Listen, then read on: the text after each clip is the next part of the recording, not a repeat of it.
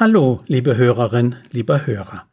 Herzlich willkommen zu Schulerfolg ist lernbar.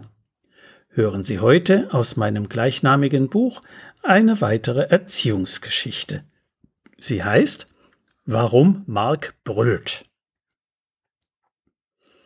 Erschrocken eilt die Erzieherin ins Hausaufgabenzimmer der Ogata, also der offenen Ganztagsschule, von wo man ein durchdringendes Kinderbrüllen hört.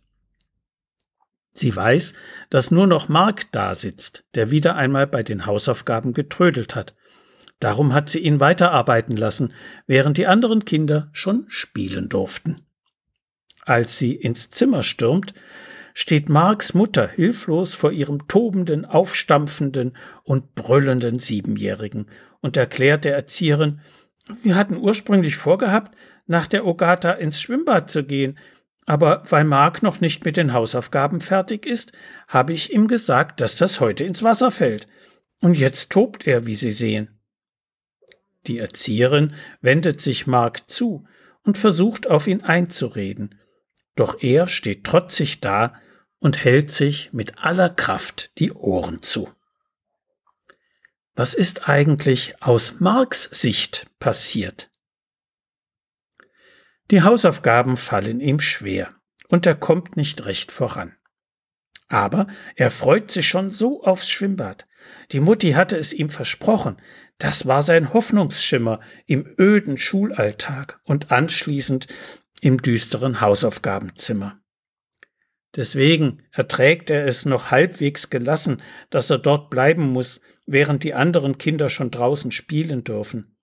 Bei den Aufgaben gelingt ihm nichts mehr, er ist müde nach dem langen Schulvormittag und der ersten Hausaufgabenstunde. Als die Mutti zum Abholen kommt und unerwartet das Schwimmbad streicht, weil er nicht fertig geworden ist, bricht seine Welt zusammen. Dieser Zusammenhang zwischen Hausaufgaben und Schwimmbad war nicht abgemacht. Seine wichtigste Vertrauensperson hat sein Vertrauen enttäuscht. Für ein Versprechen gibt es naturgemäß keine Garantie. Es ist eine Absichtserklärung, nicht mehr. Allerdings wirken gebrochene Versprechen stark schädigend auf jede Beziehung, weil sie einen Verlust an Vertrauen nach sich ziehen. Mark empfindet diesen Vertrauensverlust als brutal. Seine Welt ist für den Augenblick zusammengebrochen. Sein Licht der Hoffnung am Ende des Schultunnels ist erloschen. Gleichzeitig ist sein Vertrauen zur Mutter erschüttert, wenn er sich in seiner trostlosen Lage nicht einmal mehr auf sie verlassen kann. Kinder brauchen eine Bindung auf der Basis von Vertrauen und Zuverlässigkeit zu ihren Eltern, um eine stabile Persönlichkeit und ein gutes Sozialverhalten zu entwickeln. Erleben sie häufig gebrochene Versprechen bei ihren Eltern, kann sich eine Bindungsstörung entwickeln.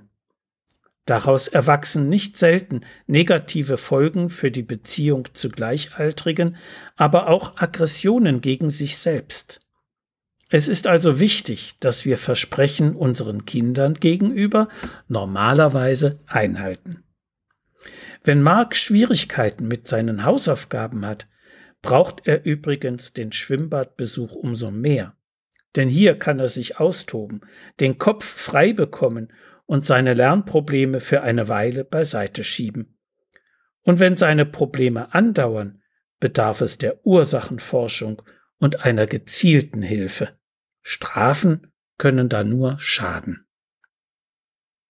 So viel für heute.